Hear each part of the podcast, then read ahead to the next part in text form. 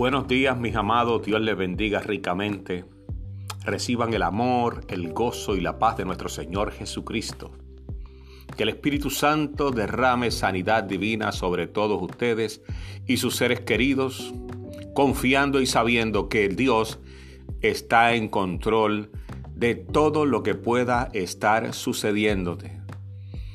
Así que, amados hermanos, estamos gozosos, estamos confiados, estamos alegres porque estamos vivos, porque el Señor lo hizo una vez más. Estamos felices, estamos contentos, estamos llenos de alegría de saber cómo el Señor va obrando en nuestras vidas y en sus vidas. Querido hermano, que me escuchas. Eh, Dios es bueno, Dios es fiel, ¿verdad? Y hoy pues quería hablarte, quería conversar, quería traer una palabra, quería traer un mensaje, ¿verdad?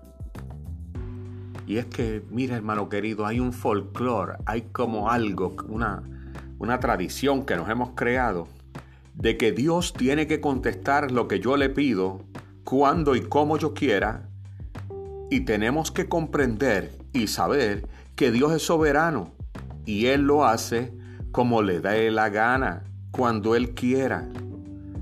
¿Cómo puedo confiar en esa soberanía de ese Dios altísimo? Dios ve lo que nosotros no podemos ver, pero Dios puede ver más allá. Tú y yo podemos ver el presente, pero Dios lo conoce y ve todo. Él puede ver las consecuencias de nuestras decisiones y estas pueden tener consecuencias generacionales. Esto nos puede crear hasta conflictos de fe. Y por eso tengo que ir a las escrituras. La palabra llega hasta atravesarnos hasta dentro de nuestra alma y nuestro espíritu, querido hermano. Dios es soberano.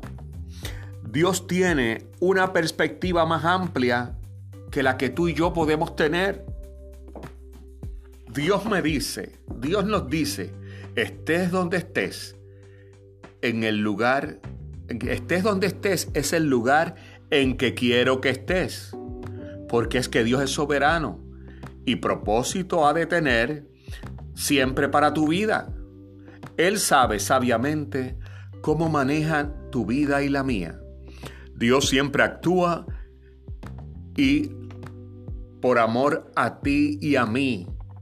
No siempre lo sentimos, pero siempre está ahí el amor, las oraciones genuinas, pero no permitirá que nuestras oraciones interfieran con sus planes para con nuestras vidas. Tenemos que mirar las cosas desde la perspectiva de la eternidad, querido hermano. Tu situación actual, sabes cuándo comenzó, pero tú sabes qué? Dios sabe cuándo va a terminar. Vuelvo y te digo, tu situación actual sabe cuándo, tú sabes cuándo comenzó, pero Dios es el que sabe cuándo va a terminar. La gracia nos da el poder para regresar a los brazos de nuestro Padre, aunque nunca debimos habernos ido. Así que en esta hora, en esta mañana, ¿verdad?